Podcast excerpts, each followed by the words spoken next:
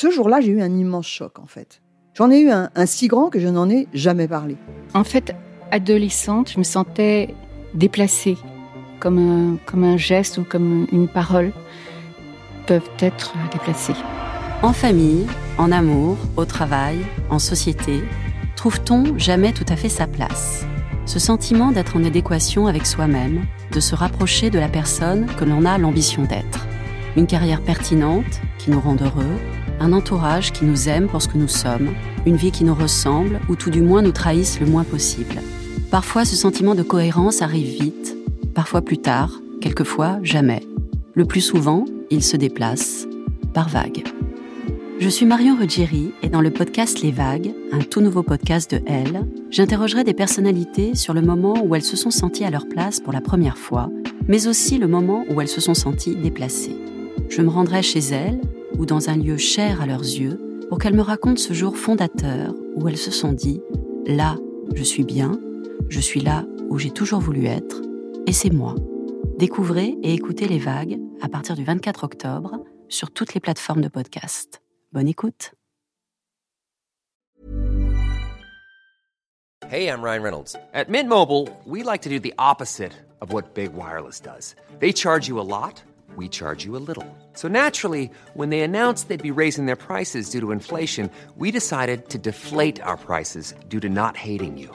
That's right. We're cutting the price of Mint Unlimited from $30 a month to just $15 a month. Give it a try at mintmobile.com slash switch. $45 upfront for three months plus taxes and fees. Promo for new customers for limited time. Unlimited more than 40 gigabytes per month. Slows. Full terms at mintmobile.com.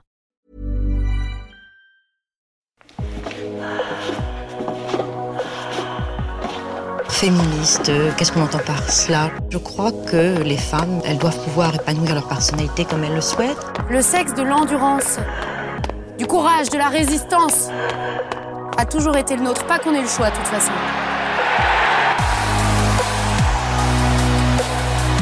Bonjour, je suis Anne-Cécile Sarfati, rédactrice en chef à Elle et créatrice du programme Elle Active. Bienvenue dans Avantage pour Elle, le podcast Elle Active Sport, qui démontre à quel point le sport rend les femmes plus fortes. Ce podcast vous est proposé par FDJ, partenaire majeur du sport français et acteur engagé du sport féminin pour l'émancipation, l'empowerment et le bien-être des femmes. Aujourd'hui, le parcours hyper inspirant de la footballeuse Melissa Plaza au micro de Marie-Stéphanie Servos. Bonjour Melissa Plaza. Bonjour. Euh, vous êtes ex-joueuse internationale de football, diplômée d'un doctorat de psychologie du sport et autrice d'un livre intitulé Pas pour les filles, paru aux éditions Robert Laffont. Dans votre livre, vous déconstruisez les stéréotypes liés à la pratique féminine du football. Alors selon vous, quels euh, peuvent être les leviers pour arriver à plus d'égalité entre femmes et hommes dans votre domaine?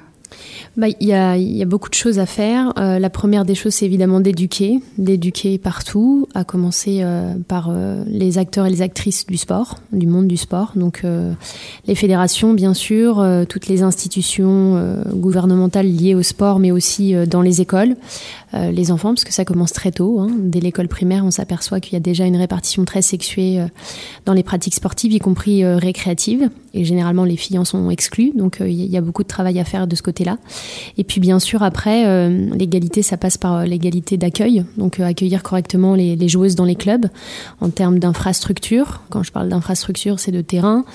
Je parle aussi de matériel, qu'on leur mette à disposition des équipements à leur taille, qu'on leur mette à disposition des vestiaires, et puis surtout des moyens humains, c'est-à-dire qu'on ait des gens compétents, formés, qui puissent accueillir ces jeunes femmes, ces jeunes filles de la même façon dont ils accueillent ces jeunes garçons ou ces jeunes hommes. Et puis enfin, en dernier lieu, tout en haut de la, de la pyramide, si j'ose dire, ce serait d'accorder un réel statut de professionnel aux joueuses de haut niveau, ce qui n'est pour l'instant pas le cas puisqu'elles sont euh, considérées dans les faits comme des joueuses semi-professionnelles. Elles signent des contrats qu'on appelle fédéraux, qui sont pas des contrats professionnels, et du coup, elles ont des rémunérations qui sont mmh. des rémunérations euh, bah, j'allais dire de joueuses semi-professionnelles et qui les oblige à avoir un deuxième euh, travail à côté, un travail d'appoint qui est rarement valorisant à la fois socialement et économiquement. Et puis surtout, euh, cette double vie, ça les empêche bien souvent d'avoir un double parcours, euh, notamment euh, scolaire et universitaire. Donc, euh, elles font très peu d'études. Donc vous parliez de, rémunération et justement il y a un chiffre qui est assez parlant. Dans le dernier classement Forbes des 100 sportifs les mieux payés, euh, il y a une seule femme, Serena Williams, et elle arrive à la 63e place.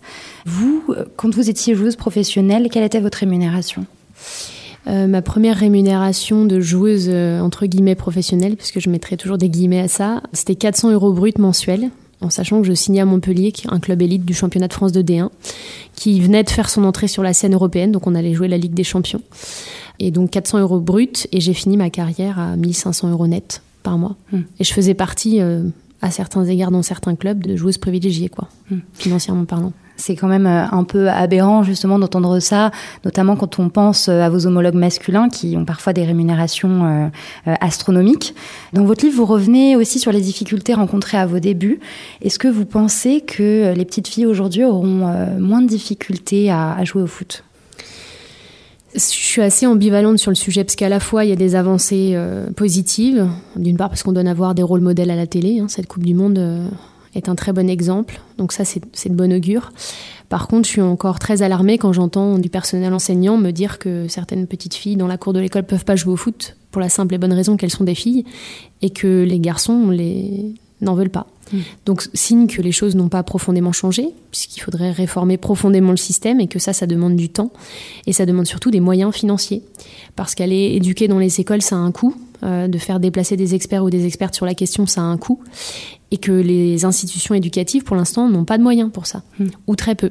Donc ça veut dire que ça n'est juste pas encore une priorité. Et d'ailleurs, si on regarde le budget qui est dédié à l'égalité, euh, au secrétariat à l'égalité entre les femmes et les hommes aujourd'hui, euh, dans le budget total de l'État, ça, ça vaut rien. Je crois que c'est 0,013%, donc c'est c'est infime. Donc ça signe que c'est pas une question qui préoccupe euh, fondamentalement le, le, gouvernement et, et d'ailleurs, j'allais dire pas que le gouvernement, mais vous vous rappelez par ailleurs, Mélissa Plaza, que la pratique euh, du football n'est justement pas accessible aux petites filles de manière uniforme sur tout le territoire?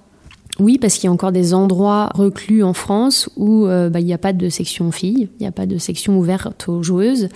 Donc, soit elles essuient des refus catégoriques en leur disant bah, trouvez un club à 100 km de chez vous, il y a un club euh, où il y a des femmes ou des filles. Donc, euh, à moins d'avoir des parents qui soient disponibles et qui puissent les emmener à l'entraînement, c'est très difficile. Ou alors, on les accueille euh, avec les garçons mais pas toujours correctement. C'est-à-dire que souvent elles sont exclues, on les fait jouer euh, quand il y a 3-0, euh, on les accueille euh, en les faisant changer dans les vestiaires arbitres. Donc on leur fait toujours comprendre qu'elles sont juste des invités et que c'est déjà sympa, on leur a laissé le vestiaire arbitre. Donc il y a encore beaucoup de travail à faire et notamment quelque chose qui est déjà mis en place actuellement et qui peut fonctionner, c'est la question des labels. C'est-à-dire que pour obtenir certains labels, notamment label jeune, vous êtes obligé d'avoir une section fille, et donc il faut en passer par les obligations. Et il faudrait simplement qu'il y en ait beaucoup plus. Ouais. Donc il y a une évolution, mais malgré tout, euh, il reste encore des problèmes, euh, notamment en termes de sexisme et de machisme. Oui, bah clairement. Et d'ailleurs, euh, cette Coupe du Monde est un bel exemple d'avancée, mais c'est aussi, vous avez pu le constater dans le JTTF1, qu'on voit encore des aberrations, quoi le type qui nous dit euh, j'aimerais être à la place de ce ballon euh, et de ses doigts qui caressent le ballon, enfin, faut qu'il aille se faire soigner, mm. quoi. Je veux dire, aujourd'hui, c'est plus tolérable d'entendre ça. C'est pas de la maladresse, c'est une maladie, en fait. Euh, il faut vraiment arrêter. Donc, signe que ces réflexes archaïques sont profondément ancrés et qu'il faut beaucoup, beaucoup, beaucoup travailler sur cette question parce que MeToo n'a pas suffi à renverser complètement le système. Hein, voilà, les joueuses aujourd'hui sont toujours beaucoup moins bien payées que les hommes. Et d'ailleurs, j'allais dire, c'est pas qu'en France, hein, mais les, les américaines qui sont euh, en tête du classement FIFA depuis des années, qui ont gagné euh, trois Coupes du Monde, quatre JO, euh, je ne sais combien de, Golden Cup, etc. Elles sont toujours huit fois moins payées que les garçons qui se font éliminer en huitième de finale. Donc signe que l'égalité entre les femmes et les hommes ne concerne pas que nous, et signe aussi que même quand les femmes performent, surperforment, bah, elles n'arrivent même pas à avoir hmm. mieux ou aussi bien que les hommes. Donc c'est quand même un signe fort, et c'est le cas de Serena Williams qui malgré son parcours euh, juste incroyable, juste exceptionnel, bah, elle n'est que 63e dans le classement. Mm. Donc, mm. Euh, et encore, parce qu'il faudrait voir euh, la question des sponsors Nike et compagnie, parce que il y a aussi cette question-là. Mm. c'est assez fou. mais justement, vous parliez de MeToo. Après la vague MeToo, on aurait pu penser, bon, tout ça appartient à une autre époque, mais en fait, non. Et, et vous-même, d'ailleurs, vous avez essuyé quelques remarques sexistes tout au long de votre parcours? Oui, bah MeToo, en fait. Alors MeToo est arrivé après ma carrière, mais MeToo, c'est que les prémices d'un plus grand mouvement qui est en marche. Là, MeToo, c'était le lancement du train pour l'égalité. Mais, euh, mais il y a encore beaucoup de choses à faire. MeToo, c'est la première fois qu'on a su écouter les femmes, en fait Parce que c'est pas la première fois qu'elles parlent, c'est juste que c'est la première fois qu'on les a entendues ou qu'on a voulu les entendre. Et encore. Donc euh, il y a encore beaucoup de travail à faire et, c'est aussi pour ça qu'aujourd'hui j'interviens en, conférence, c'est pour dénoncer, mais pas seulement dénoncer, parce que dénoncer c'est facile. Et puis on peut vite être euh, caricaturé d'hystérique, de féministe, euh, ça leur plaît bien. Donc il faut non seulement dénoncer, mais il faut surtout donner des outils aux gens qu'ils soient capables de décrypter ces situations et qu'ils soient critiques vis-à-vis de ce qui se passe autour d'eux dans la société. Parce que critiquer pour critiquer, ça sert à rien. Donc moi je sais que quand je raconte cette anecdote à Montpellier notamment, euh, je décrypte avec les gens dans la salle. Voilà ce que aujourd'hui, comment je décrypte cette image, avec quels outils. Voilà les conséquences que ça a dans notre société que de traiter les femmes comme ça, comme des objets. Et du coup, bah, je les outille pour la suite, pour que eux, ils soient en mesure après de regarder des affiches et de se dire oh là là, warning, là ça va pas, euh, voilà mm. ce qu'on aurait pu faire, voilà ce qu'on pourrait faire de mieux, etc. Donc c'est pas juste euh, être critique vis-à-vis du système, c'est aussi aider les gens à être capables d'être autonomes dans cette question de l'égalité. Et ça c'est fondamental en fait. Mm. Ça peut permettre de faire évoluer euh, un peu les mentalités. Bah, c'est absolument mm. nécessaire. C'est absolument nécessaire, parce que de dire que c'est pas bien sans expliquer pourquoi, bah ça, ça nous avance pas grand chose. Alors je voudrais vous faire écouter un petit enregistrement sonore. Avec vous, nous restons sous le signe du charme et de vos footballeuses françaises qui ont rencontré les Norvégiennes. Oui, qui ont été battues 3-0. Euh, oui, mais elles sont belles. Oui, elles sont belles. Et puis, euh, moi, je voudrais, je suis un peu remontée ce soir. Je voudrais qu'arrête ah cette misogynie parce que c'est complètement ridicule. On veut faire de la femme sportive un sexe symbole. Euh, on veut des Catherine Deneuve, des Baudérec et des Ursula Andress sur tous les terrains du monde. C'est complètement ridicule. Alors, vous en avez. Non, mais parce que les footballeuses en ont beaucoup après les journalistes. Et je crois quand même. Et finalement, elles sont terrorisées. Elles, elles, ne veulent plus voir de journalistes, elles sont complètement terrorisées. D'ailleurs, vous allez le voir. Eh ben, ça, les journalistes ne peuvent pas aller dans les vestiaires. Non. Eh bien, nous, nous voulons bien voir les footballeuses. La femme peut jouer un rôle dans la vie familiale, c'est-à-dire que nos milliers de petits gosses qui pratiquent, qui le pratiquent souvent grâce à la femme, si la femme a fait une approche pratique de la pratique du jeu dans sa jeunesse, elle sera plus, plus confiante pour envoyer ses garçons vers le stade. Retour au football maintenant, version féminine, avec euh, les Bleus qui affrontent la Serbie ce soir à 3. C'est un match de qualification euh, pour le Mondial 2011. Elles préparent leur conversion et après elles jouent pleinement au football. Je sais pas, j'ai les deux tiers d'équipe qui sont à bac plus 3, 4, 5, 6. Voilà, c'est intéressant, elles ont des jolis cerveaux et puis ça permet aussi de parler d'autre chose que du foot, donc c'est bien. Pour moi, c'est plus une consécration, une fin de carrière et si j'avais dû euh, avoir que le foot et pas savoir encore ce que j'allais faire plus tard, pense que je serais plus stressée que maintenant. Je sais que je vais arrêter le foot et je vais être proche de, de PS. Mélissa Plaza, je vous voyais rigoler euh, au début de cet enregistrement. Oui, bah c'est drôle, mais je rigole jaune parce qu'en fait, c'est des commentaires que vous entendez encore aujourd'hui. Hein. Euh, il n'y a pas si longtemps que ça, euh, où le commentateur a dit la belle Alex Morgan mais la belle expérience, on s'en fout qu'elle soit belle, elle est juste hyper forte, quoi. Et il y a que ça qu'on doit commenter. Euh, on se fiche éperdument de ton avis sur cette joueuse euh, physique. Donc c'est des commentaires qui sont malheureusement encore d'actualité. Ce qu'on a entendu là par rapport à Bruno Bini et Sabrina Viguier, euh, qui sont les deux dernières personnes qui ont pris la parole dans cet audio, euh, ben, c'est que effectivement on a mis en avant la reconversion des joueuses qui était d'actualité à l'époque de Sabrina Viguier. Donc c'est la génération euh, un peu avant moi. Voilà, aujourd'hui c'est plus tellement le cas, c'est-à-dire que la faible perspective d'avoir un contrat fédéral à Lyon ou au PSG incite les joueuses à arrêter leur carrière, c'est-à-dire en espérant qu'elles seront l'élu ou les élus, et c'est un mirage. C'est un mirage parce que d'une part, il y a très peu de contrats euh, euh mirobolants comme celui d'Adaïgeberg. Très peu de joueuses gagnent 30 000 balles par mois, faut se le dire. Et que d'autre part, euh, des filles comme Amandine Haroui n'ont pas forcément prévu l'après-carrière hein, pour l'instant. Donc il y a aussi cette question-là qu'il va falloir se poser bientôt. Donc c'est les avertir que s'investir dans cette pratique, c'est une chose, mais que délaisser complètement le plan B, c'est une très mauvaise option. C'est une très mauvaise option. Alors, euh, vous, personnellement, euh, comment est-ce que vous avez, euh, par exemple, été perçue au quotidien en vous présentant en tant que footballeuse? Comment est-ce que ça a été perçu? Ça, c'est une question intéressante puisque à chaque fois que j'ai pu croiser quelqu'un que je rencontrais pour la première fois et à qui j'expliquais que j'étais footballeuse professionnelle, la première réaction, toujours, toujours, c'était Ah bah, je me serais jamais dit ça en te voyant. Et la deuxième réaction, en pensant bien faire, c'était de me dire que j'avais pas du tout un physique de footballeuse. Donc sous-entendu, j'étais euh, hyper longiligne et jolie. Voilà. Donc euh, En fait, il pensait me faire un compliment, mais c'était juste de pire en pire. Il était en train de creuser, le gars. Donc finalement, je, je, je les questionnais. C'est quoi être euh, une footballeuse? C'est quoi un physique de footballeuse? C'est quoi? Parce qu'en en fait, qu'est-ce qu'il vous répondait? Bah, il y a rien à répondre parce qu'il n'y a pas de réponse en fait. Un physique de footballeuse, ça n'existe pas. Euh, si vous avez regardé le mondial, vous avez euh, de tout, mais comme dans la société, vous avez des, des joueuses costauds, vous avez des joueuses euh, fines, des joueuses très grandes, des joueuses petites, vous avez des blondes, des brunes, des blacks, vous avez tout, comme mm. dans la société en fait. Mm-hmm. Donc ça n'a pas de sens que de que de réfléchir comme ça, quoi. Alors, est-ce que pour vous, le, le sport a eu un rôle émancipateur? Oui, bah c'est ce que je raconte dans ce livre qui s'appelle Pas pour les filles, mais qui retrace un parcours euh, de vie euh, sinueux et notamment une enfance assez chaotique dans laquelle le, football va clairement être un vecteur euh, d'émancipation à la fois sociale et d'émancipation en tant que fille pour devenir une femme libre.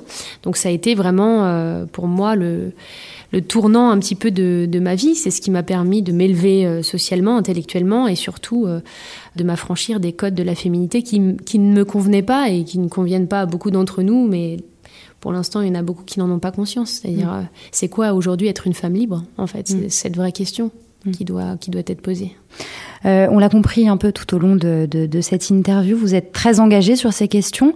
Euh, est-ce que vous avez déjà été contacté par euh, des jeunes filles qui vous ont posé des questions et, qu'est-ce que qu'est-ce que vous leur répondez à ces jeunes filles?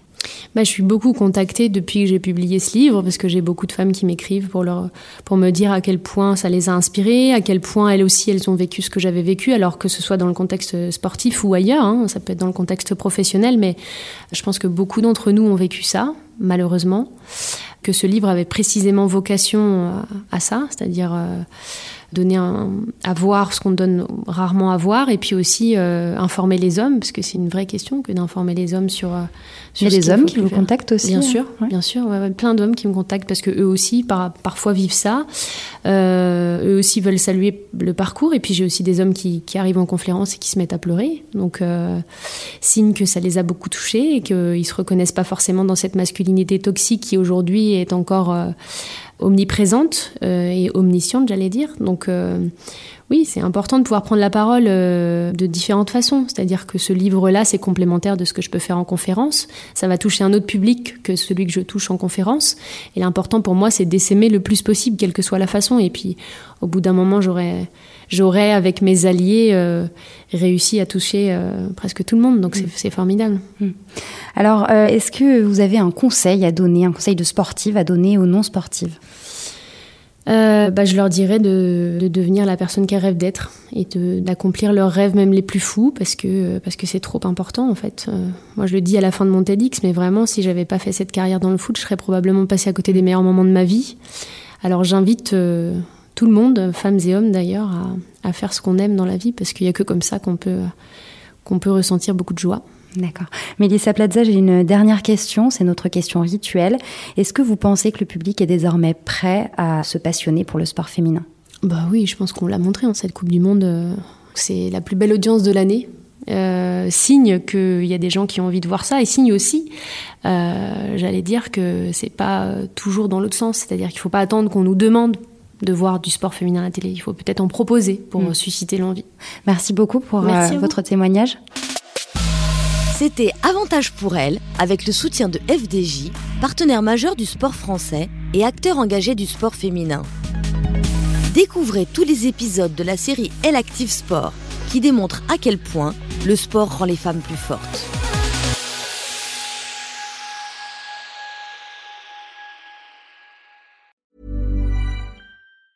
Planning for your next trip?